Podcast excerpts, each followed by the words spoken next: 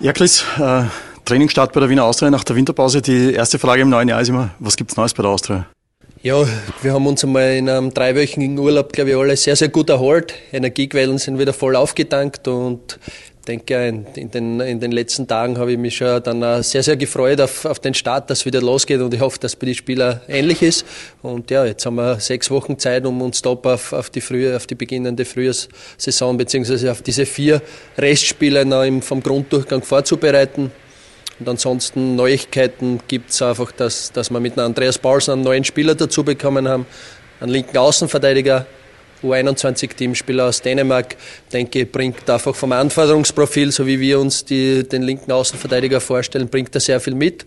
Und aber ist noch ein junger Spieler, also ja, muss man schon in allen Bereichen äh, sich intensiv mit ihm auseinandersetzen. Dann denke ich, haben wir einen, einen sehr guten Transfer gelandet.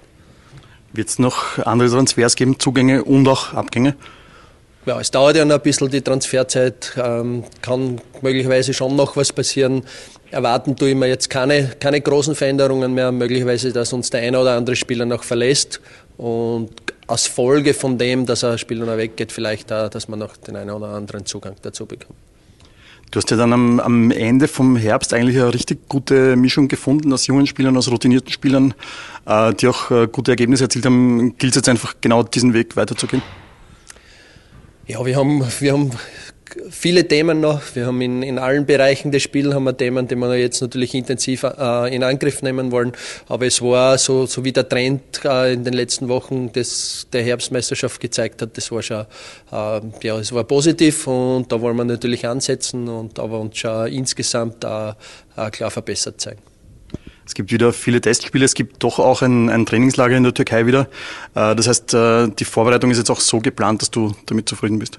Es wäre auch ohne Trainingslager zu, zu planen gewesen, so, so dass wir zufrieden sind. Äh, ja, es ist aber trotzdem auch sehr positiv, dass wir in die Türkei fliegen können, dass wir uns dort bei, bei sehr, sehr guten Bedingungen auf, auf die Rückrunde vorbereiten können. Aber ja, insgesamt haben wir uns natürlich schon intensive Gedanken gemacht, wie, wie man das Trainingskonzept, wie wir unsere ja, Herangehensweise da äh, jetzt, jetzt gestalten in den nächsten Wochen. Ich denke, äh, haben wir mal was, was sehr, sehr Gutes vorbereitet und jetzt liegt es an der Umsetzung.